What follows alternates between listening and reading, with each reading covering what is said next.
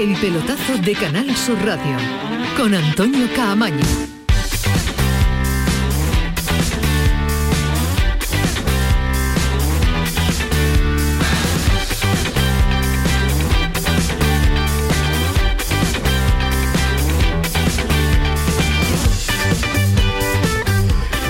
¿Qué tal? Buenas noches, 11 y casi 5 de la noche. Si no pensaban que un día de fiesta íbamos hasta aquí lo del pelotazo, es que no...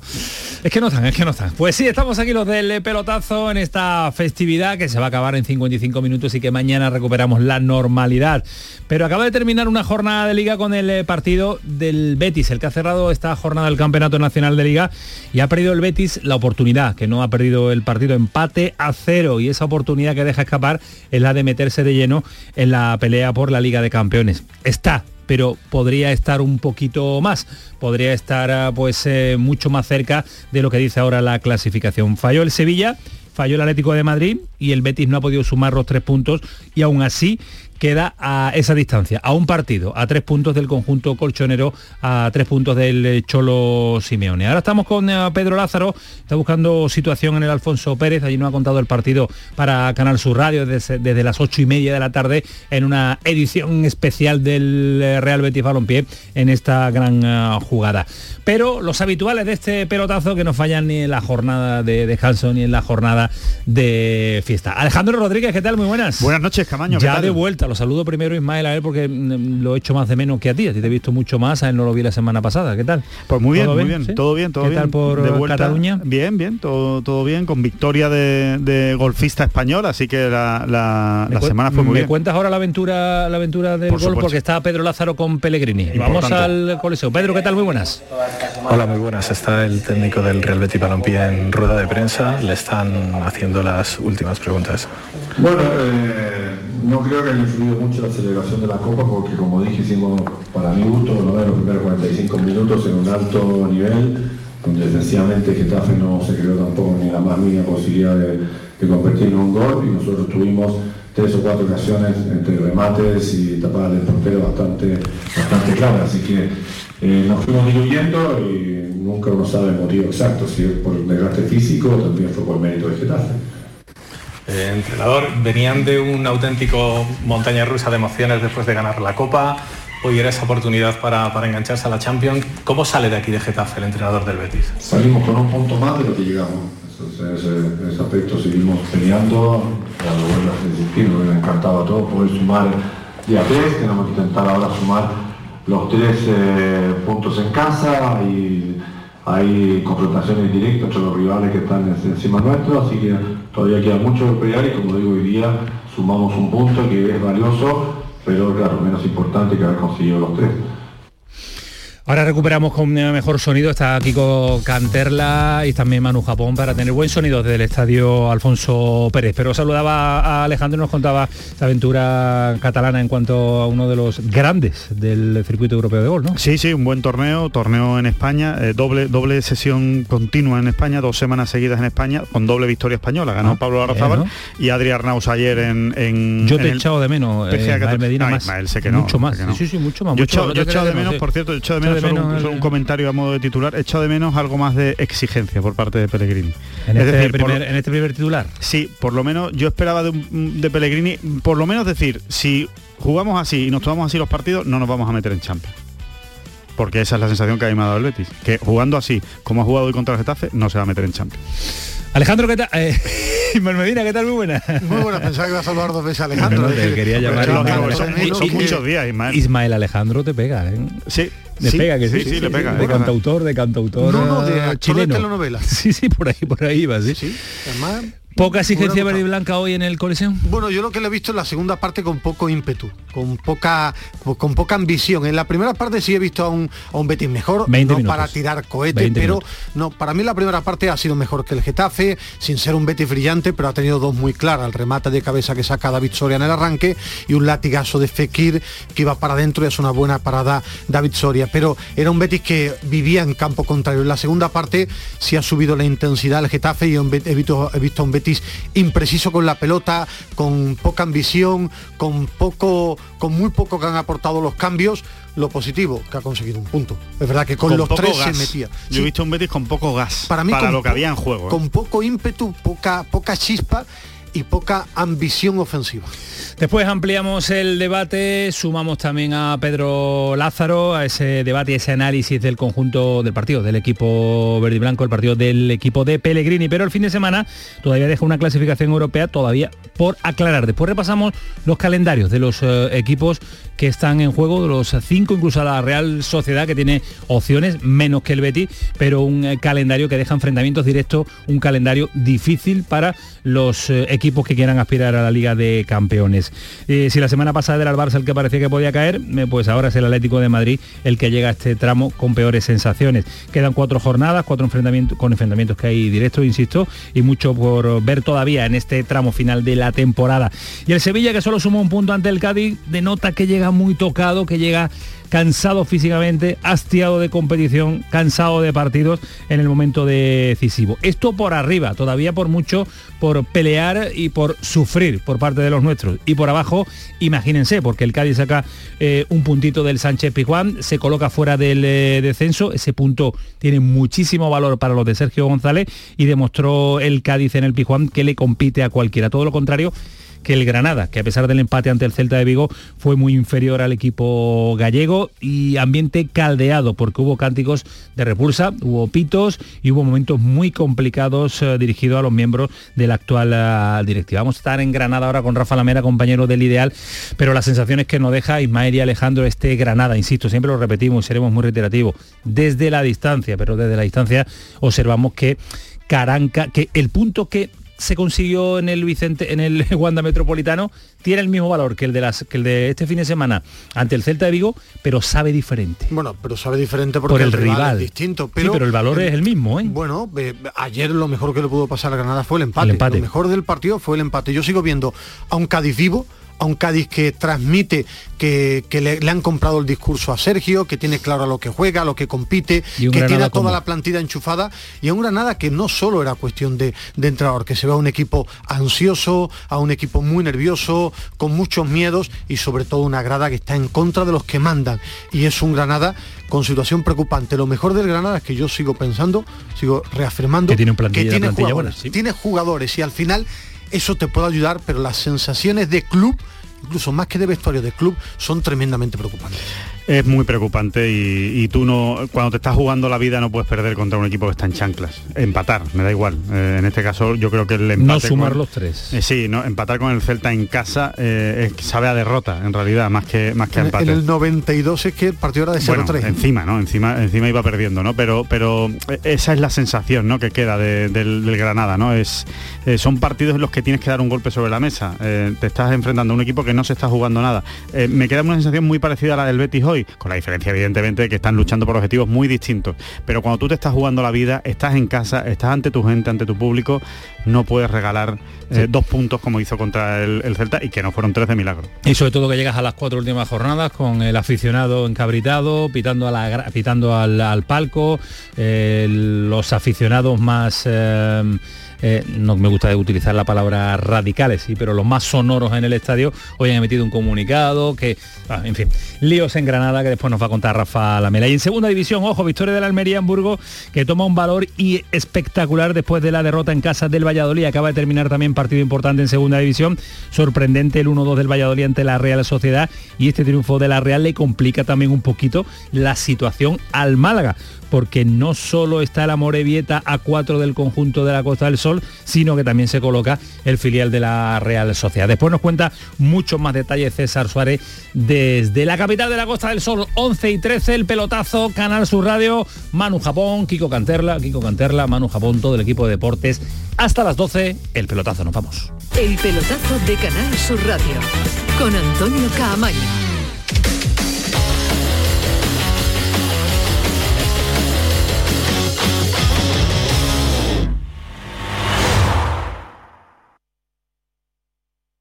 Te dejamos con estos segundos de sonidos de la naturaleza para que puedas desconectar. Siente la agüita, los pájaros. Desconecta. Desconecta. ¿Ya? Nuevo Rasca Desconecta de la 11. Desconecta y mucho. Puedes ganar hasta 100.000 euros de premio al instante. Nuevo Rasca Desconecta de la 11. Desconectar ya es un premio. A todos los que jugáis a la 11, bien jugado. Juega responsablemente y solo si eres mayor de edad. En Canal Sur Radio te esperamos por la noche. En la noche de Canal Sur Radio con Rafa Cremades. Con las mejores sorpresas, la música, diversión y todo lo que ya sabes que tiene este gran club convertido en un programa de radio. La noche de Canal Sur Radio con Rafa Cremades. De lunes a jueves, pasada la medianoche. Quédate en Canal Sur Radio, la radio de Andalucía.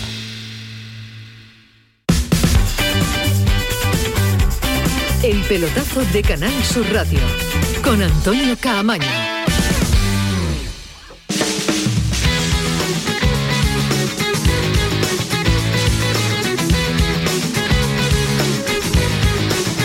Once y cuarto el pelotazo Canal Sur Radio. Acaba de terminar la jornada en primera y en segunda división con esos marcadores que les recordamos. El empate a cero sin goles del Real Betis ante el Getafe en el colisión Alfonso Pérez Muñoz y la derrota en casa del Valladolid. Vaya momento para la derrota del Valladolid que beneficia ante la Real Sociedad B 1-2 que le beneficia una barbaridad a la Almería porque a falta de cuatro jornadas también tanto en segunda como en primera división, pues amplía esa distancia. Vámonos hasta el Coliseo porque me decía por línea interna Pedro Lázaro que han volado ya los jugadores del, del Betis, prisa muchísima porque tienen que estar, imagino que vuelo charter esta noche. Pedro, ¿qué tal? Muy buenas.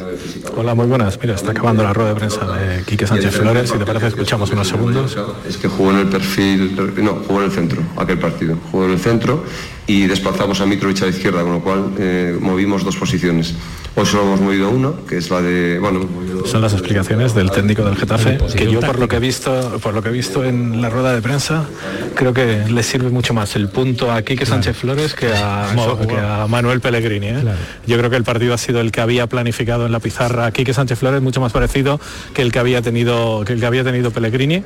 Y se nota, se nota en esas salas de prensa de estos campos donde ya sabes que todavía seguimos en periodo pandemia y zona mixta como tal no hay. Además, fíjate lo que ha tardado Pellegrini en salir a rueda de prensa, ha sido rapidísimo. Y es que el Betis, hombre, hay una feria en Sevilla, me parece que tenéis y que se quiere volar cuanto antes hacia allá. Pedro, ¿te ha dado la sensación de que el Betis no, no se ha enganchado al partido consciente de lo que se jugaba la posibilidad de meterse en una, en una pelea tremenda de la Liga de Campeones? Yo creo que es la sensación con la que sale todo el mundo de aquí. Había muchos aficionados del Real Betis Balompié en la grada, prácticamente había tantos aficionados del Betis como del Getafe y ha sido un poquito de decepción porque la sensación es de oportunidad perdida. El Betis tenía hoy una oportunidad en la que sumando tres puntos te ponías a uno de Champions y yo creo que, que, el empate no vale. El triunfo hubiese sido un tesoro tan grande que conformarse con un punto es quizás pecar de conformista. Se le ha preguntado a Pellegrini por eso, ha dicho que, el equipo pues venía de la situación que venía, que no sabe si ha sido por el físico, pero es verdad que la segunda parte se ha caído. Es verdad que el equipo ha entrado bien en el partido, con un Canales en el medio muy participativo, con rol absoluto de protagonista, tratando de, llevar un Getafe atrás que defendía con ocho y donde era imposible encontrar huecos, pero es que en la segunda parte no ha creado ni una sola ocasión de peligro y, las ha tenido el Getafe. Yo creo que ha sido más un partido como ha querido el equipo azulino, que siempre es un partido desagradable, que siempre es un partido áspero y hoy pues lo ha pagado, ¿no? El Real Betis Balompié. Eh, aguántame Pedro, vamos a escuchar a Canales. De él estábamos hablando, que está en directo con los compañeros de Gol Televisión, el jugador del Betis. Que bueno, eh, teníamos ilusión por esos tres puntos, eh, acercarnos a la, zona Champions. Creo que la primera parte hemos salido con esa mentalidad, eh, creo que, bueno, hemos jugado mucho en su campo, hemos generado alguna ocasión bastante peligrosa y el segundo tiempo nos ha faltado ritmo de partido, nos ha faltado, hemos estado muy largos, nos ha costado mucho, hemos estado más incómodos y bueno, está claro que a final de temporada a todos, a todos nos está costando un poco más. Mateo, ¿se escucha Canales? Bueno, pues eh, con los compañeros de Gol Televisión está Sergio Canales eh, analizando este empate a cero, empate sin goles de un Betis que como estamos comentando no ha sido el Betis que nos tenía acostumbrado ante un Getafe que la primera parte poco hizo. Escuchamos a Sergio Canales porque él está hablando del partido del conjunto bético que como te digo, teníamos mucha ilusión en este partido, nos acercaba eh, muchísimo a, esas, a esa zona Champions, pero bueno, es verdad que bueno, seguimos a tres puntos, eh, está viendo que bueno, que nos está costando a todos pues eh, coger y ganar los partidos, porque obviamente todos los equipos se juegan mucho, el Getafe se jugaba también la vida con, con el descenso y sabemos bueno, de, de lo que cuesta eso también y, es verdad que, bueno, un poco desilusionado, sobre todo por esa segunda parte más que, que otra cosa. Pues Sergio Canales, eh, con los compañeros de Gol eh, Televisión, poco va a aportar ahora Sergio Canales con eh, la cara que tiene de cabreo y de, enfado el jugador del, del Betis. Oportunidad perdida, pero no del todo, Pedro Lázaro, porque le queda tiempo para reaccionar al Betis, pero era esta también la oportunidad para aprovechar el semifallo del Sevilla y el fallo completo de un Atlético de Madrid que llega a este tramo final también muy tocado. Sí, sí, obviamente. O sea, quedan cuatro partidos que van a ser una montaña rusa. ¿eh? O sea, el partido ya lo ha dicho Pellegrini, que el partido importante es el próximo sábado a las 9 de la noche con la visita del Fútbol Club Barcelona al Estadio Benito Villamarín. Y oye, que sumas allí tres puntos y te metes en la pelea de lleno, le descuentas tres puntos al Barça, pero es que luego el Atlético de Madrid se tiene que ver al día siguiente con el Real Madrid en el Estadio Metropolitano. No está fino el Atlético de Madrid, no está fino tampoco el Sevilla, es decir, que quedan 12 puntos en juego en lo que todo puede pasar pero la sensación es agridulce o agria por completo, porque hoy era un partido muy importante. Es verdad que el Betis venía de celebrar un título, que era una incógnita saber cómo se encontraban los jugadores después de, esa auténtica euforia desatada de, los últimos días, pero es que hoy era un partido muy, muy importante. El Getafe ha demostrado que es un rival inferior futbolísticamente al Real Betis Balompié y el problema es que el partido no se ha dirimido en términos, futbolísticos, sino que se, ha, se ha jugado a otra cosa, a ese fútbol áspero, a ese fútbol desagradable que, que, que, el Getafe mete sus partidos aquí en el Coliseum y el Real Betis Balompié ha sido incapaz de, de, desenredar esa madeja. Sí, con más ocasiones, con más llegadas, pero tampoco exageradamente ofensivo este conjunto verde y blanco. Gracias Pedro Lázaro, un abrazo fuerte, cuídate mucho. Un abrazo a todos. hasta, hasta luego, adiós. Uh, Ismael Medina, escuchabas a Canales y asentías con la cabeza porque es una oportunidad perdida importante. Desde el punto de vista sí. futbolístico... Eh, es que hay, hay, una manía de, de pensar, el domingo, el sábado si le gana el Barcelona se verá todo de otra forma, lógicamente, hablamos de hoy. Hoy pierde una buena oportunidad.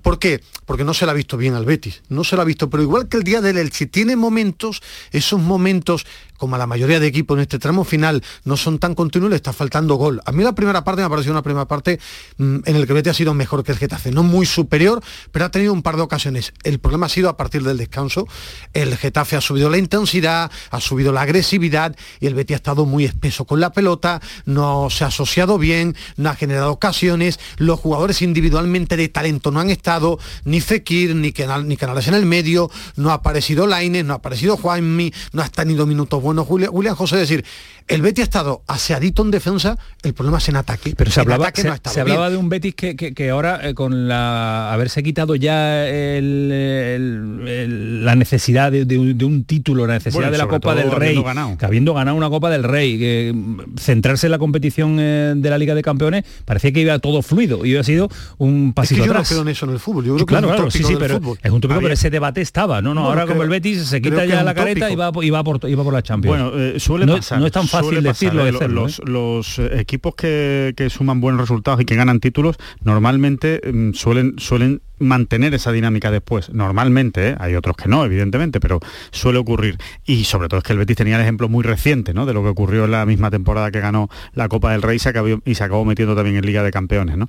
Eh, a ver, a mí el, el problema es que, eh, o, o, la, o, la, decepción para mí en el, en el caso del Betis hoy, es que no nos olvidemos que el Betis ganando hoy dependía de sí mismo para entrar en Champions es que dependía de sí mismo para entrar en Champions, cosa que ya no, ya no depende de sí mismo. Eh, antes, eh, si hubiera ganado hoy el Getafe, te quedas a tres puntos del Barça, le ganas al Barça, le ganas el Averas y, y, ya estás tú mandando sobre los demás, ¿no? Y el Betis ha perdido esa oportunidad de depender de sí mismo. Y sobre todo me quedo con la imagen. A mí me ha dado la sensación, o me ha transmitido más el Betis, la imagen de un equipo que Pero el punto le valía. valía. seis puntos del Barcelona. Sí, ganando a, hoy estaba a 6. A 6. Si le ganaba al Barça Ah, estaba a 3. A 3 después no, de ganarle al Barça. decir, no, nunca le podía igualar en el partido. Igualar. Este partido, partido, lo que no. hacía es que tú te colocabas a un punto del, del Atlético, Atlético, de, Madrid, Madrid, que tiene que jugar contra el Real Madrid, te colocabas a mucho más o cerca sea, ahora del el, Sevilla. El está cinco del... Ahora mismo está eh, el Barcelona está 66, no, no, 64 Sevilla, Barça. 61 Atlético, 58. Está a 8 del Barça. He hecho yo mal las cuentas. A 3 sí. del Atlético y está a 5, perdón, a 6 del, del, Sevilla, Sevilla. 6 del Sevilla. Sí, sí, he hecho yo eh, mal las cuentas. Yo sí, creo sí. que el Betis es un equipo que está todavía vivo. Lo que pasa es que creo, hoy lo que ha perdido una oportunidad de dar un golpe encima de la mesa, de decir, oye, de que el aliento esté en el cogote. Esto puede cambiar contra el Barça. A mí lo que sí me ha parecido es que el equipo llega con poco gol. Sí, el pero, día pero- del Elche pero no el tuvo partido gol. del Barça Hoy- no, no es ya para quitarle la posición al Barça, sino para estar vivo. Pero nunca le ibas a quitar la posición al Barça. Sí, hombre, Bueno, pero lo metías hoy en el hubiera lío. ganado, Bueno, metías sí, en el lío, pero yo el creo que es más tú el que le apretaba de verdad al Atlético y al Sevilla y es más sensaciones. Yo creo que el Betis ni perdió en el Elche porque estaba solo pensando en la Copa, ni hoy va a salir como una máquina por ganar la Copa. El Barça lo tiene hecho. Ismael, Sí. el, Barça, lo tiene, hecho. bien. Tiene ocho Tiene puntos de bien. ventaja y quedan cuatro partidos. Es que, Quedan 12. es que es una es una barbaridad que vaya a perder ocho puntos en 12 partidos. pero el- Entonces, no, es que lo, que- lo que lo que ha impedido hoy el Betis es meterle en el lío al Barcelona. El Barcelona ahora ya sabe que tiene un meterse colchón. él y sacar al Barça. de Bueno, esa pelea. el, el- el Barça lo que de verdad se juega es sentenciar la Champions y el objetivo del Barça es que por dinero quiere quedar segundo. Sí, claro, evidentemente. El, el- el- El, el gran el- el objetivo. Betis si gana, lo que le mete una presión brutal al Atlético de Madrid, Claro. le sigue metiendo presión al Sevilla. El Betis lo que también se le nota que en este tramo final ha llegado justo como todo el mundo de gasolina. Es un equipo que juega bien, que tiene una idea de fútbol muy clara, Porque está claro, pero que Ismael, que todos en los este tramo equipos que final llegan- no lo va a ganar todo ningún equipo. nadie ¿eh? y Ningún que equipo, todos ¿eh? los equipos llegan con Pero que da igual. Ismael, que, que es que a mí me da igual la gasolina, la manía de la gasolina, no es que estamos a final de temporada y la gasolina. Pues claro, todos los equipos tienen problemas de gasolina, todos los equipos. Aquí el problema es la actitud.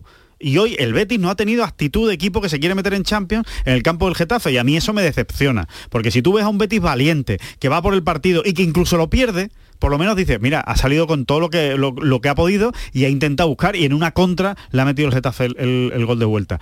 Yo me hubiera quedado más tranquilo con esa imagen del sí Betis que con la que he visto. Yo sí creo mucho en el cansancio físico y psíquico a final de temporada Pero de y más en equipo. Sí, eh, bueno, yo te doy mi explicación. Eh, el Betis ha llegado física y psíquicamente tocado. Ahora, eso no significa que puede volar contra el Barça. Pues si el Betis, Ahora, si el Betis hoy, está psíquicamente eh, tocado, bueno, pues me- ya me- no refiero, quiero saber claro, el resto de los equipos de la claro, primera división a todos estarán les- muertos. a todos porque le viene está como campeón costando- de la Copa. Es que a todos bueno, le está bueno, costando bueno, ganar, es una realidad. El Betis en la segunda parte, cuando el rival le ha apretado, ha ido ¿por qué intenso, está? ha ido ¿Por qué fuerte. está tocado anímicamente el Betis? Bueno, no, anímicamente me refiero al hecho de que cuando un rival te sube la intensidad, el Betis no ha podido hoy en la pues segunda parte. físico, ¿no? Hoy, físico No, y anímico. psíquico. Sí, psíquico. Yo no te hablo anímico de estar mal. Yo me refiero que tú vienes a hacer grandes esfuerzos durante la temporada y físico, no, le ¿no? ha podido. Es decir, el Betis cuando ha querido subir el ritmo en la segunda parte no ha podido. Es físico, no ha físico, podido. estoy de acuerdo. Pues no. Físico, estoy El- de acuerdo, el pero físico. anímico no, Bueno, no puede ser. Psíquico, de, de todo eso me No nos ponemos de también. acuerdo entre lo- la terminología. Eh, el mensaje de Pellegrini, que hemos escuchado la pregunta de, de Pedro Lázaro, que hacíamos eh, un breve análisis en la presentación del programa, Alejandro.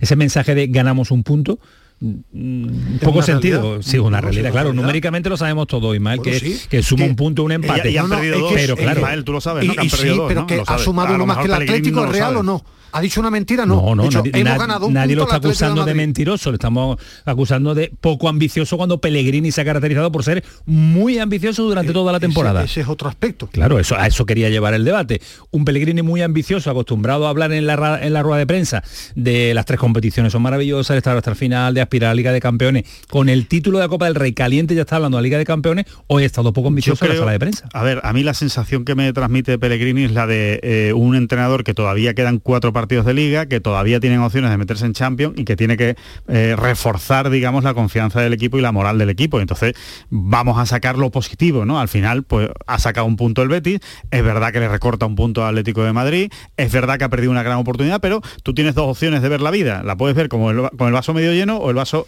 medio vacío. Y en este caso Pellegrini ha dicho, vamos a verlo con el vaso medio, medio lleno porque todavía tenemos opciones de Champions. Cuando nos quedemos sin opciones, pues seguramente eh, será más contundente en su mensaje, ¿no? El- es lo que yo entiendo, es lo que yo haría también, ¿eh? Yo, yo si me veo en, el, en la situación de Pellegrini, ahora lo que toca es tirar de lo positivo para que la gente se te enchufe y que intenten seguir en la pelea. Ahora no, de, de- a, qué, a, qué, a cuenta de qué viene pegarle un, palo al equipo, ¿no? Es decir, le hemos perdido dos puntos, se nos ha ido la Champions, ya el Barcelona está muy lejos. No creo que sea el mensaje que tiene que mandar. Al fin y al cabo, es verdad que tiene a tiro al Atlético de Madrid todavía. ¿no? Yo- yo- hay una realidad, el Betis no ha llegado como un avión a este tramo final, ha conseguido uno de seis con un buen calendario. Elche y Getafe, uno de seis. Y eso lo ve Pellegrini. Ahora, sabe que el día del Barça es la auténtica final para el Betis para intentar todavía soñar con la Champions, pero él también observa que el equipo no ha llegado como un avión, porque es uno de seis contra Elche y Getafe, porque la temporada es complicada y dura. Ahora, es lo que quiere ver es el, el vaso Para medio mí- lleno. para mí hoy es una una- decepción, hoy más que un palo, para mí es una decepción porque el Betis se ha podido meter de lleno, llenísimo con las Champions. Ahora, él quiere vender una realidad, un punto contra el Atlético de Madrid. Si le gano al Barça el sábado, le meto miedo al Atlético de La Madrid. pelea, la pelea es Atlético de Madrid-Betis, Alejandro. Ahora apuntas lo que querías decir. Pues eh, ahora mismo tiene toda la pinta, pero yo no descartaría al Sevilla tampoco, por la imagen que Ahora está vamos dando. con el- Eh, con el la verdad, no, no, no descartaría por la imagen, ¿eh? no por otra cosa, ¿no? Querías y, apuntar. Y al Barcelona por, sí por los puntos. No, simplemente por un matiz a lo que ha dicho Ismael, que creo que el partido del Elche y el del Getafe no tienen nada que ver. No, el del pero- Elche es antes de la final es- de la Copa. uno- pero es uno de seis, ¿no? Es una realidad de puntos. Bueno, pero ¿no? estás diciendo que el calendario es muy fácil. Creo que un partido Era- era antes de una ¿no? final. Creo que un partido antes de una final eh, es mucho más complicado de encarar contra un Elche que está mejor que el Getafe a día de hoy, ahora mismo está acabando mejor la temporada que el Getafe, que después de haber ganado ya la Copa, de haberte quitado ya ese peso encima, creo que hay una diferencia entre, entre los dos partidos. Se le puede permitir más que te despistes contra el Elche antes de una final de Copa. Once y media. ¿Qué calendario los tiene por ahí, Ismael Medina? El calendario que estamos viendo y observando. mira, por, por mirar por partidos, para no volver loca, loca a la gente. Jornada 35, porque todo se va a decidir en tres, En tres semanas. semanas, Hay que decirle a la gente semanas. que es que la semana que viene Claro. hay nueve puntos en juego. Es decir, Exacto. la semana que viene es, Es- tremenda porque todo, claro, se va a decidir todo. De las cuatro jornadas que quedan, tres se van a jugar Bueno, la semana que seguramente viene. se, se resolverá la última. Es casi posible, todo, es muy casi posible. todo. Entonces, próxima jornada, jornada 35, partidos gordos. Hay un Betis Barcelona, Betis Barcelona, hay un Levante Real Sociedad que se juega el viernes, lo tiene fácil si metemos a la Real, pero ese partido de ese Betis Barcelona, pero es que hay un Atlético de Madrid, Real Madrid y un Villarreal Sevilla. Digo porque para mí la pelea a día de hoy la veo con más puntos, porque lo dice la clasificación, Sevilla, Atlético de Madrid, Betis. Jornada 36, Barcelona-Celta, Valencia-Betis, los dos juegan en martes, digo los días porque son importantes, Valencia-Betis a las 7, 9 y media, Barcelona-Celta, miércoles juega Sevilla-Mallorca y el Atlético de Madrid contra el Elche, en Elche. Es decir, martes, repito, Barcelona-Celta, Valencia-Betis, miércoles Sevilla-Mallorca, Elche-Atlético de Madrid. Jornada 37, Atlético de Madrid, Sevilla. No es tan fácil el calendario del Atlético de Madrid. Getafe. Barcelona, Ahora lo explico. Betis, Granada. Última jornada, Madre mía. última jornada, Barcelona, Villarreal, ojo porque el Villarreal se está jugando Europa también. Real Sociedad, Atlético de Madrid, veremos que se está jugando el- ¿La Real? La Real y el Atlético, Sevilla, Atlético Club de Bilbao y el Real Betis en el Bernabéu. Pero hablo de la próxima semana que hay nueve puntos en juego. A priori, Nueve puntos. a priori para mí el calendario más fácil es el del Barcelona, de lejos, eh, me parece el calendario más fácil, eh, y después el Atlético de Madrid. ¿Por qué? Porque el Atlético de Madrid de los cuatro partidos, en tres se enfrenta contra equipos que no se juegan nada. Y en uno se la juega contra un rival directo. Claro, si no le ganas al Sevilla, Y la Real Sociedad también. La bueno, que última la Real. Sociedad es en la última jornada. Bueno, lo bueno. normal es que la Real Sociedad en esa última jornada, sí, igual se está jugando Europa. Puede que se esté jugando una plaza europea, pero, pero igual no se está jugando nada. También es muy posible que la Real no se esté jugando nada. Es esa que, última es que por abajo, el hecho de que el séptimo de la Conference League se meta hace que el Atlético Club de Bilbao después de la victoria esté luchando por Europa. no, el Atlético Es decir, sí. Es que Yo re- a mí me da la sensación de que la Real Sociedad posiblemente en la última jornada tenga ya asegurada el puesto de, de Europa League. Eso es lo que yo creo, pero bueno, vamos a ver qué hace el Villarreal también. O sea, no está todo totalmente decidido, ¿no? Pero en la última jornada hay que analizarla el día antes de la última jornada porque ahí hay que ver cómo llegan los equipos, ¿no? Y si realmente alguien se juega algo, pero el Sevilla tiene un calendario que no es fácil, que no, No, es fácil porque eh, juega contra el Mallorca, que se está jugando la vida, el Granada se está jugando la vida, el Atlético de Madrid, que el, el Sevilla se juega contra contra equipos que ninguno está en chanclas. para mí ese Betis Barcelona es clave, porque si gana el Barça, el resto respiran, aunque no sigas teniendo Sí, sí. matemáticamente posibilidades, no le mete esa presión y esa ansiedad. Si el Betis le gana al Barça, la pelea por las Champions de esos tres equipos va a estar tremendo. El Sevilla juega en Villarreal y el Villarreal ya sí. Hay ese enfrentamientos entre que si equipos el que se juegan es que si el muchísimo, Betis ¿eh? le gana al Barcelona, nos ponemos ahora en la piel de un aficionado del Betis. Si el Betis le gana al Barcelona, ese partido Sevilla Atlético de Madrid es gloria bendita para el Betis. Porque ahí hay un equipo que se va a dejar Claro, dos o tres puntos. puntos. Pero tiene que llegar el. Betis con una victoria Pero el Betis tiene que ganar al. Barça. Claro, si el Betis pierde con el Barça, se, Se va a quedar lejos. Se va a quedar sí. muy descolgado. Bueno, pues son cuatro jornadas eh, que quedan, como dice Ismael Medina, tres en una semana, porque es fin de semana, intersemanal, fin de semana. Va a ser una auténtica brutalidad y tremendo para vivirlo y para contarlo. ¿eh? Te explicaba eso porque el oyente que nos escucha dicen, quedan cuatro partidos, parece que queda un No, mes. no, No, no. Quedan- Es decir, es que la próxima semana ya se han jugado tres jornadas. Tres jornadas, es decir, que cuando nos sentamos aquí... que en 20 días acaba eh, la liga. Claro, es que En el- 20 días, el 22 de mayo. El día 15 de mayo, 16, cuando estemos aquí, quedará la última jornada y ya estará todo prácticamente decidido. No, o no. Bueno, o no. Ya veremos. Va a llegar sí. justito, va a llegar muy justito la zona alta, incluso a el lo mejor descenso que después de vamos a Champions, a lo analizar. mejor quedará un puesto de Champions. 11 y 34, el pelotazo. Vamos a Granada, pero antes me dice Manu Jabón que paramos nada, un instante, nada, nada, nada, un poquito. El pelotazo de Canal Sur Radio. Pipas Reyes son las pipas de siempre. Ahora encontrarás tus pipas Reyes más grandes, con más aroma, con más sabor y más duraderas. Tradición e innovación para traerte tus mejores pipas Reyes. Las del paquete rojo, tus pipas de siempre. En Vitaldent, este mes, 15% de descuento en tu tratamiento dental. Porque sabemos que tu sonrisa no tiene precio. ¿Cuál? ¿Mi sonrisa? ¿Será la mía? Oye, ¿y la mía? Claro, la vuestra y la de todos. Hacer sonreír a los demás no cuesta tanto. Pide cita en el 900-101-001 y ven a Vitaldent. Canal Sur Sevilla. ¡Guau! ¡Vaya furgoneta! La he alquilado en Iberfurgo. Está súper nueva. No parece de alquiler. Ya, en Iberfurgo disponen de una flota en perfecto estado y te ofrecen presupuestos a medida. En Iberfurgo somos expertos en alquiler de furgonetas de carga, pasajeros y carrozados. Visítanos en iberfurgo.com o en Sevilla en el Polígono Industrial Parsi. Si eres de los que hace cualquier cosa, salerito para jartarte de reír. O eres de las que conquista bailando por sevillanas. O de los que te gusta el cante a la sombra de los pinos. Es que eres muy de feria. Eres muy de Tusam. En feria, elige Tusam. Ayuntamiento de Sevilla. El pelotazo de Canal Sur Radio. Con Antonio Caamaño. Si hay muchos equipos implicados en eh, la parte alta, en la Liga de Campeones, no hay tantos en la zona de descenso a priori, aunque alguno se va recuperando y puede dar el sustito a última hora, pero lo que nos preocupa a nosotros son dos, es el Granada y el Cádiz, por sensaciones y por fútbol y por lo que estamos eh, palpando y tocando las últimas jornadas, llega mucho mejor el Cádiz, aunque la distancia entre uno y otro, el Cádiz y el Granada, es tan solo de un punto entre ellos. Ojalá pueda entrar el Mallorca y se salven los dos equipos andaluces. Se enfrentan entre ellos además este Mallorca-Granada el próximo fin de semana, que es un partido de infarto. Madre mía, el partido que vamos a vivir un sábado a las 2 de la tarde, si no recuerdo mal, en un horario para que a más de uno se le corte la digestión o no haya, o llegue sin comer, comer mucho después, mejor. hay que comer después. hay que comer después.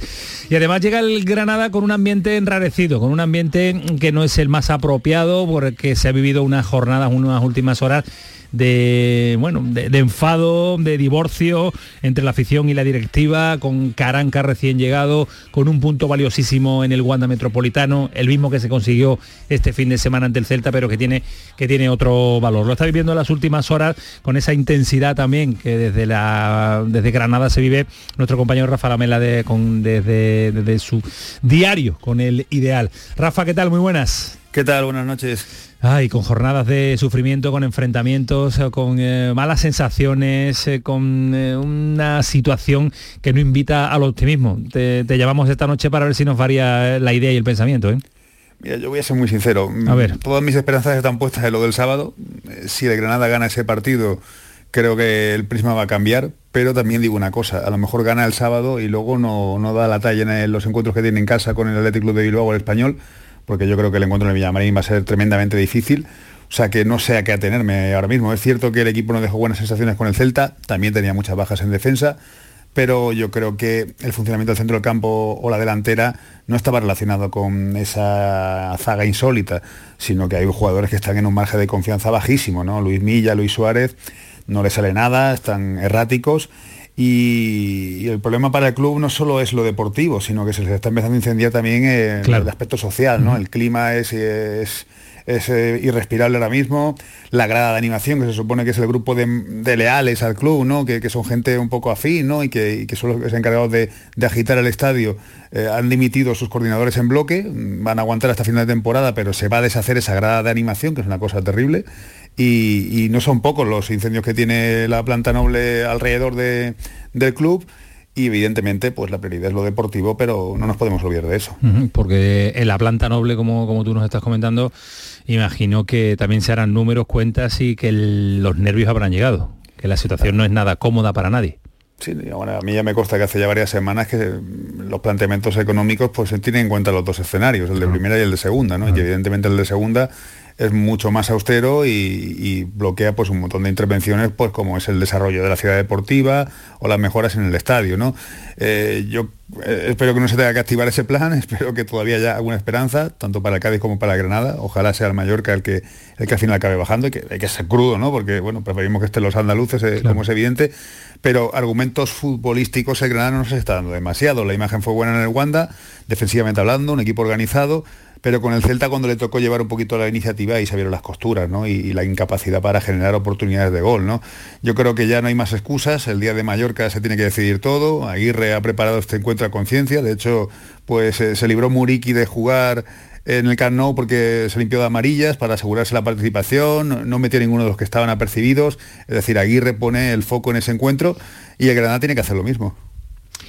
A mí futbolísticamente sigo creyendo en los jugadores. Creo que lo único que ahora mismo puede sujetar Cada al vez nos van como quedando club- menos Bueno, argumentos, pero, Ismael, ¿eh? eh, eh, intento separar. Creo, si se salva el Granada es gracias al, al vestuario solo. Lo que me da una tristeza veo enorme mucho miedo a desde la lejanía, pero más allá de lo futbolístico, a mí lo que me da mucha pena es que si se mantiene el Granada es que después de unos años de, de bonanza deportiva no haya, no haya hecho nada el club. Es decir, se fue Diego Martínez y los que mandan, como Rafa Lamela dice, los dueños del club, traen a la directora general, a Pep Boada, y es que todo ha desaparecido, divorcio de la ciudad, líos que nos cuenta Rafa Lamela, es decir, esa es la gran tristeza, que después de años eh, futbolísticos buenos, parecía que solo era Diego Martínez, que era entrenador, portavoz, y que no se ha creado nada de club y los que han llegado no han sido capaces de acercarse al club Que no se ha aprovechado la bonanza para No, crear una estructura no, fuerte y sólida que pueda nada, mantener el que, club en las próximas bueno, fechas. ah, y, y ni liderazgo, ni liderazgo, es que ahora mismo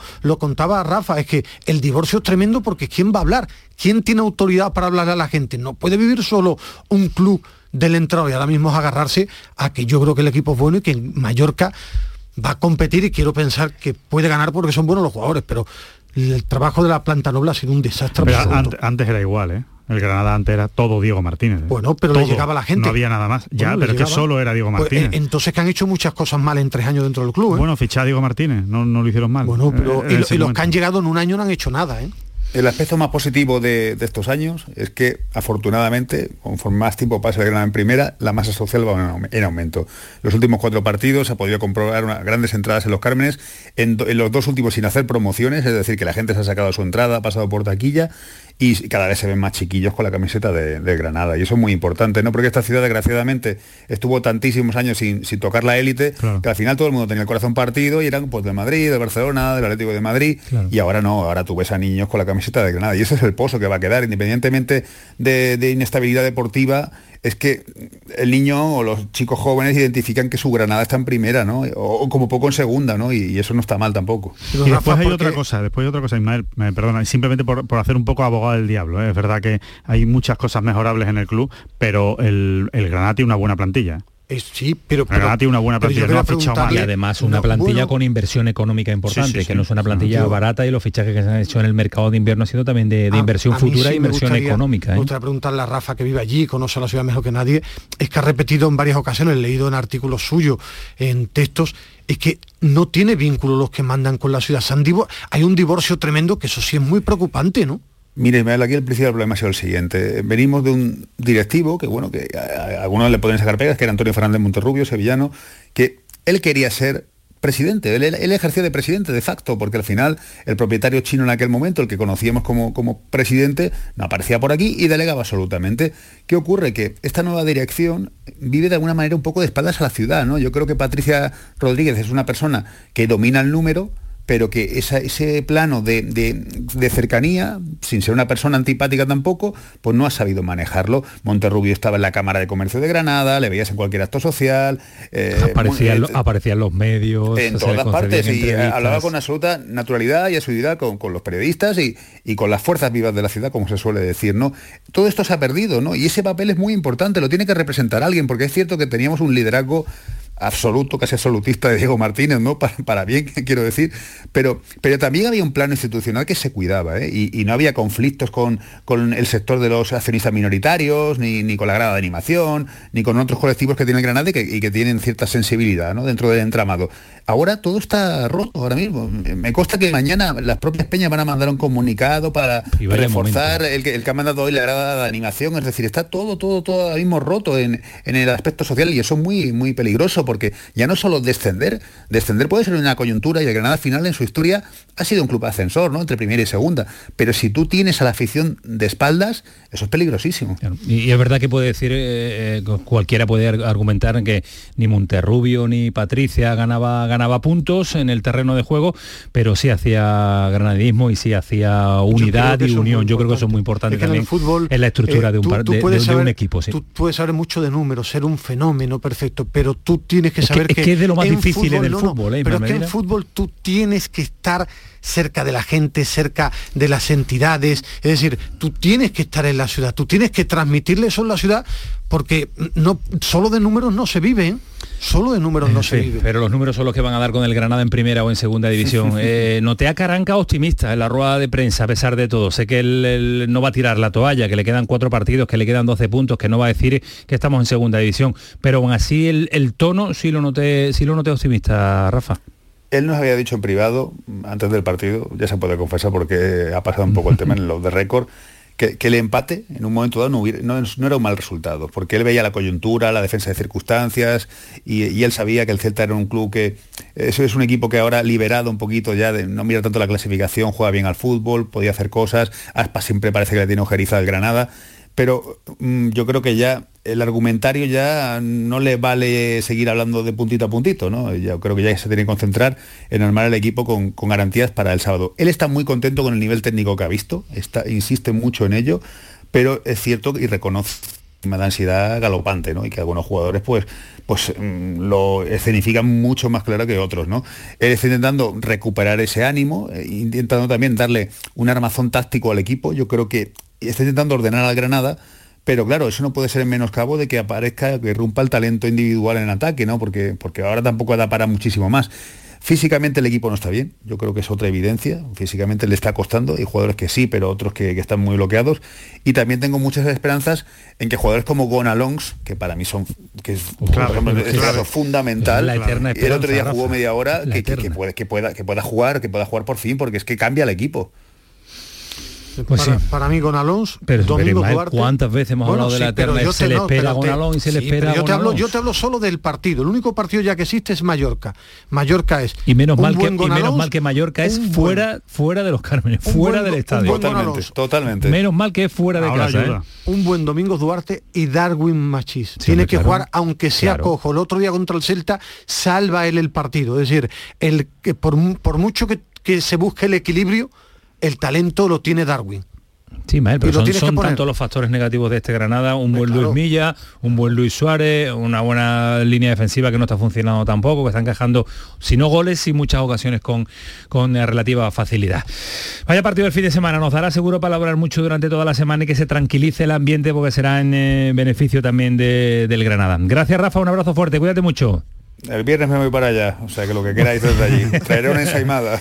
vamos, vamos, que se- ojalá sea, ojalá sea positiva la. Hombre, Y a- y, ti, rica. y a ti que no te gusta, Ismael Medina. bueno, hablábamos antes que por cierto, mañana es eh, día de.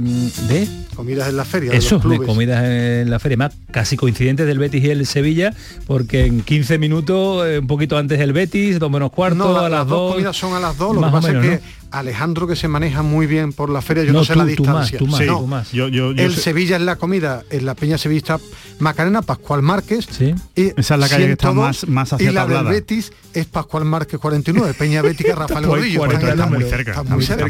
No, Están no están al lado, pero están cerca. Tan cerca, mañana eh, a las 2 de la tarde son las comidas institucionales. Me Y hablará explico. Pepe Castro y hablará Ángel Aro, los dos presidentes se harán los, declaraciones. números, los números en la feria, para que todo el mundo lo sepa, van de dos en dos. Entonces del 40 y pico al ciento y pico hay un buen número de casetas. Las en medio. calles normales, en la feria Sí, también. igual, las pero igual la gente no lo sabe, ¿no? Que, Sí, la, sí, que la sí, feria de abril también va de dos en dos. Claro, ser. cuando hay de 5 en 5. Bueno, o de uno en uno. De uno en uno. Ismael, el, el Sevilla. Que, ¿Viste el. Sevilla, Alejandro, desde allí? ¿Lo viste algo? ¿Te has No, visto no, resumen? he visto el resumen, he visto el resumen, pero no lo vi, Sí. no lo vi en directo. Eh, Estábamos todavía allí en el, en el- terminando de trabajar en el campo y, y, bueno, otra otra otra vez, ¿no? Otra vez esa, esa sensación. Yo no me esperaba Ismael, tan Ismael lo vio a pie de campo mucho mejor que yo, pero yo desde luego el resumen me, me deja la sensación de un, de un Sevilla con poca alma. A mí, a mí eh, un Sevilla con sensaciones muy preocupantes. Yo no esperaba esa imagen del Sevilla ante el Cádiz, Pero, sinceramente. pero semana pasada, Ismael, hablábamos de un Sevilla que había recuperado sensaciones No, en un pero partido media- y se rompe. parte, no, Recuerdo el debate Habla- que mantuvimos de qué equipo iba en Ah, caída libre ah, para Liga de Campeones. Hablamos, es que yo tampoco veo al Sevilla, no, yo no veo al Sevilla de caída libre. Hablamos allí No, no, hablamos de Barcelona, que era caída libre. esperamos, espera, yo el día del Levante te dije que el Sevilla había estado bien en la primera parte, que en la segunda se hunde y que esperaba que contra el Cádiz fuera capaz de aguantar algún tiempo más. Ahora, el Sevilla lleva tiempo es dando que- señales preocupantes. Ahora contra el Cádiz sí fue mucho más por una sencilla razón, porque se pone por delante en el minuto 7 y a partir de ahí vio un equipo muy mal físicamente, sin chispa, sin ritmo, sin agresividad, un equipo con un miedo a jugar el balón tremendo y que fue muy inferior al Cádiz, jugando en casa, vía un público tremendamente nervioso porque lo que transmitía el equipo era preocupante y porque además se vive en Sevilla y el sevillista ha visto que el Betis venía de ganar la Copa, se juntó todo y vio un Sevilla que estuvo muy mal. Yo creo que a día lo de hoy, contrario no es sé, preocupante. no sé o si sea, estarás que yo de lo vi muy acuerdo, mal. no sé si estarás de acuerdo, pero yo creo que a día de hoy, tal y como está el Sevilla y como está jugando el Sevilla, le viene mucho peor jugar contra equipos como el Cádiz que jugar contra el Real Madrid. O sea, jugar contra equipos que quieren ser protagonistas y que tienen el balón, el Sevilla se siente más cómodo. Ahora, si Pero- tiene que llevar el ese- peso del pero ese partido... es el Sevilla de los últimos tres años. Nunca se ha sentido como llevando el peso bueno, de un partido. pero, pero, pero yo No. insisto, yo insisto en que el Sevilla no ha sido siempre igual. Insisto, eh, por Y- y mucho lo- que yo digan, lo ratifico. Sí, por mucho que y digan si que- no, ve- vemos con la gente, los Claro. oyentes, todos los partidos. El, Sevilla, el Pasa que Sevilla- el pasado se olvida. El Sevilla eh, actuaba en modo apisonadora en los partidos eh, y al Cádiz lo acababa pasando por encima, físicamente, metiéndolo en su campo, robando mucha pelota en campo contrario y encima cuando jugaba contra un equipo un poco abierto, pues le hacía casi hasta más daño. Sin embargo, ahora no. Ahora contra equipos que se encierran no hay ideas, no hay fluidez, no hay último pase, no hay uno contra uno. El, el Sevilla, insisto, que ya lo hemos dicho también muchas veces aquí en el pelotazo, sin, sin un buen Lucas Ocampos no tiene uno contra uno. El- el- Pero el yo se- recuerdo una frase eh, que, se ha, que se ha repetido mucho aquí en el, en el análisis del Sevilla permanentemente, semana tras semana. Es un Sevilla que no está teniendo toda la plantilla, es un Sevilla que no tiene banquillos, es un Sevilla que no tiene sustitutos. Estamos viendo ahora un Sevilla que tiene casi la totalidad de la plantilla. y Y, vemos el mismo Sevilla que cuando no estaban, el No, mismo. claro, porque están tiesos. Es decir, el Sevilla no de jugado. Lopetegui, eh, bueno, están muy mal físicamente porque no es jugar o no jugar, es no se han recuperado de lesiones, están, habrán hecho un mal trabajo. Yo no estoy dentro del Sevilla. El Sevilla tiene un problema físico galopante. Y el estilo del Sevilla de que siempre, Lopetegui. siempre hay defensa para, No, para no, no, Lopetegui. pero ¿quién ha cuando dicho- no tiene los jugadores, tiene la no los tiene. Claro, pero Cuando- ¿quién tiene- Pero tiene ¿quién, la quién está de- salvando a Lopetegui? No, Claro. es decir, eh, vamos a ser claros porque si no confundimos a la gente. Es decir, que claro que tiene Lopetegui la culpa de que el equipo Ahora esté muy mal tiesos si no han físicamente. jugado, han estado vienen de, de recuperarse de lesión. Es que siempre hay argumentos Bueno, para, es que no han hecho- la defensa no han del tenido pretemporada. Claro, es decir, Antonio, no que tiene la culpa. Lopetegui. Claro, Lopetegui, su cuerpo físico, el, el cuerpo técnico del Sevilla tiene mucha culpa de todo. Claro, ahora hay una realidad que hay que explicarle a la gente. El Sevilla, su estilo de fútbol, y por eso debatía contigo y estaba de acuerdo con Alejandro, las mentiras, por mucho que se repitan, no se convierten en verdad. El fútbol de Lopetegui es laterales muy bien Yo no he físicamente. dicho ninguna mentira. No, digo, En sí, mi opinión, todos los no debates, no digo la considero tuya, en mentira. todos los debates que el Sevilla siempre ha jugado igual, no. El Sevilla Lopetegui es un equipo que depende de su físico, te podrá gustar Este más o menos año ha jugado siempre igual el Sevilla. porque no El está bien. año, sí. Para mí, pero el estilo de Lopetegui, que te podrá gustar más o menos, es un equipo físicamente muy fuerte, Muy intenso y con laterales mucho ritmo. que lleguen mucho, con mucho ritmo y apisonadora. Y este año no aparece eso. ¿Por qué? Eso- eso me refería lo ha yo, preparado este mal. año. Lopetegui lo ha preparado mal, claro, no lo voy a preparar yo. Lopetegui tiene una gran culpa. Sí, Sí, porque ha hecho una mala gestión de la Mala plantilla. gestión de la plantilla, mala gestión a pesar de las lesiones, él con su preparador físico perfecto. Dirección deportiva, los dos últimos años han fichado jugadores que no han rendido, que a mí me pueden gustar, pero han dado un mal rendimiento para lo que se esperaba. Y esa es la realidad, cada uno tiene su cuota de culpa. Y para mí lo más preocupante del Sevilla es que ve un equipo que no está bien, que yo pensaba que se iba recuperando, pero se iba a recuperar, pero mi pensamiento era una cosa Yo veo y la Sevilla realidad en, es en otra. caída libre. A Lopetegui le ha faltado. determinante de la temporada. Lopetegui, yo no voy a negarle a Lopetegui que efectivamente ha tenido muchas lesiones, porque eso es verdad, pero a Lopetegui le ha faltado audacia ante los problemas. Es verdad que ha tenido problemas el Sevilla, pero hay entrenadores que en los problemas se, se manejan mucho mejor que otros y Lopetegui en esos problemas no ha demostrado manejarse bien. ¿Por qué? Porque se ha empecinado en que él tenía 13 jugadores, 14 jugadores y nada más, y no le ha dado confianza al resto de la plantilla. Y tú tengas lo que tengas, si la plantilla que tienes no te gusta, por lo que sea, pues tú la tienes que poner y expones a los que han fichado. Dices, no, mira, yo estoy poniendo aquí a los que tú me has traído. Ahora lo que no puedes hacer es reventar a tus mejores jugadores cuando tú los vas a necesitar. Termina, vamos a Málaga. En un minuto, situación preocupante, Menos. sí. El Sevilla, aunque consiga la Liga de Campeones, que será un buen premio, y lo diremos, tienen que hacer mucha autocrítica dentro. Lopetegui, mucha autocrítica Lopetegui, autocrítica Monchi, y saber que aunque consigan la Champions, que será algo histórico por tercer año consecutivo, tienen que modificar cosas. Tienen que modificar cosas porque además el otro día sí noté en el entorno un ambiente tremendamente preocupante porque la gente estaba muy enfadada. Pues eh, con cuatro partidos por delante, el Sevilla que llega un momento delicadísimo en esa clasificación por la Liga de Campeones. Y delicado también es el momento que nos va a hacer vivir el Málaga en este tramo final de temporada. No beneficia en nada pero en nada esta última jornada porque cayó el, el, Málaga y han vencido los dos equipos que estaban a siete puntos en la zona de descenso. Málaga, César Suárez, ¿qué tal? Buenas noches. ¿Qué tal? Buenas noches. Vaya, un thriller vaya, psicológico. Vaya jornada negativa, ¿eh? Vaya jornada negativa Pum. para el Málaga, ¿eh? Sí, todavía lo de la Morevieta te lo podías esperar porque bueno, jugaba contra el Fuenlabrada, ya prácticamente equipo desahuciado como el Alcorcón y, y, entre otras cosas, pues bueno, pues decías, venga, la Morevieta es verdad que puede ganar, pero claro, que se une encima la Real Sociedad B que tenía que jugar contra el Valladolid, que se está jugando el ascenso directo y que de repente en Zorrilla falle y gane el equipo Donostiarra, hombre, sabemos todos que un filial es impredecible, pero, pero caray, es que se han juntado todas estas cosas para hacer que, que efectivamente, pues en estas últimas cuatro jornadas el Málaga vaya a sufrir, pero muchísimo, ¿eh? muchísimo. Y la situación eh, clasificatoriamente que parecía César que no, que, vamos, que no nos llegaba, que no nos tocaba, ahora a falta sí. de 12 puntos, es para empezar a echar números, ¿no? Sí, bueno, es, es, que hay que echarlos. Eh, hay que ver, el Málaga claro. es verdad que, que, que, no quieren pensarlo y que dicen que, bueno, como dependen de sí mismos, pues que, que no quieren ver lo que hacen los otros rivales. Pero es que yo creo no, que, no, eso es lo que dicen de, claro, de puertas hacia afuera, de puertas hacia adentro están echando números como estamos yo creo que echando todos, ¿no? Y mira que somos de letras, pero, pero es que es verdad, que quedan cuatro puntos eh, que tiene el Málaga de, de, diferencia, una renta mínima que puede menguar más si el Málaga no es capaz de, de ganar algún partido. Es que claro, tú no puedes pretender salvarte eh, sin ganar un, un, encuentro y el Málaga lo necesita ya. Y César, eh, lo típico Sí. y el tópico de este final de temporada es que todos nos fijamos, que después tiene poco que ver, pero el calendario del Málaga. Sí, el calendario del Málaga es complicado. Mira, tiene que la próxima jornada recibe en casa al Real Oviedo, eh, no gana en casa desde noviembre, ya ha llovido desde entonces, ¿verdad? Pues recibe en casa al Oviedo que está en playoffs. La siguiente jornada viaja a Tenerife, que también está en la zona de playoffs, y luego recibe en casa al Burgos para acabar la temporada visitando la cancha de, del Lugo. Es decir, un calendario en el que dos de los cuatro equipos están en playoffs, los otros dos ya tienen los deberes hechos, pero uno mira luego el calendario de la Real Sociedad B y de la Morevieta y salvo el caso del, de la Almería en la Real Sociedad B y también de la Morevieta, mm, el resto de los eh, conjuntos que se enfrentan a estos dos no se juegan ya nada, ya tienen los deberes hechos, con lo cual pues ya sabemos todos que se nota quién se juega y que no se juega las el, habichuelas en y el, la recta el final, ¿no? efecto Guede ha durado menos de lo que pensábamos, ¿eh, César. Bueno, eh, psicológicamente sí que el equipo ha dado un salto hacia arriba, que además a nivel futbolístico también, pero luego es verdad que los resultados son los que mandan y los resultados te dicen que de cuatro partidos ha perdido dos, ha empatado uno y ha ganado otro. O sea que, que no salen, los números no salen. El Málaga está obligado a ganar al Oviedo, eh, está obligado a ganar eh, otro partido más como mínimo Sí, por lo y a sumar también alguno de los otros dos. Por lo menos con, yo creo que dos victorias le puede dar por la distancia de cuatro Debería puntos y la. More- a Morevieta y la Real Sociedad B que, que han estado en la zona baja todo- casi todo este tramo de la temporada no van a ganarlo ahora todo. Pero el susto en el cuerpo sí se lo sí, se lo queda esta Además, noche a la gente de fíjate, Málaga. ¿eh?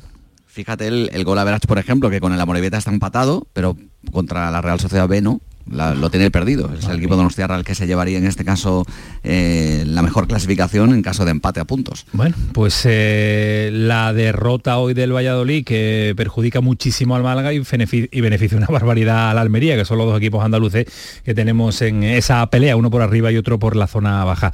César, estamos en contacto, a ver si nos tranquilizas un poquito más y el ambiente se calma después de la jornada de este fin de semana. Gracias, César. Venga, a ver qué preparan para el sábado. A ver, a ver, a ver, a ver qué es lo que hace el, el Málaga.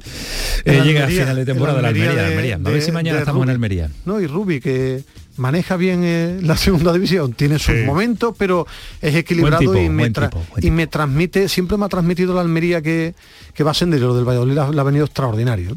¿Eh? Hombre, la verdad es que, Es que no esperábamos hoy el Valladolid caído del perdiera cielo, en casa, ¿eh? Caído del cielo, ¿no? Para darle tranquilidad, sobre todo que... Con la que tú le has dado a Rubí. que es ¿no? fundamental.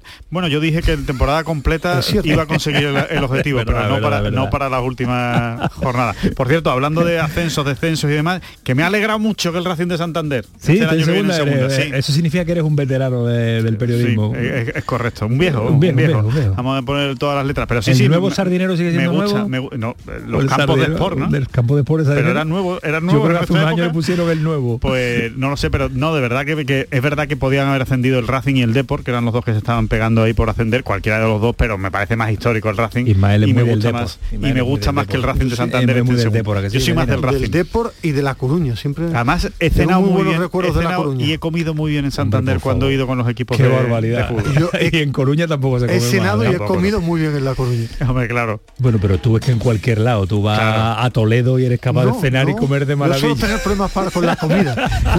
Adiós Medina, cuídate Adiós. mucho. Hasta luego Rodríguez, Hasta un luego. placer tenerte de nuevo cerca aquí. Siempre. Las 12, el pelotazo, Canal Sur Radio. Adiós.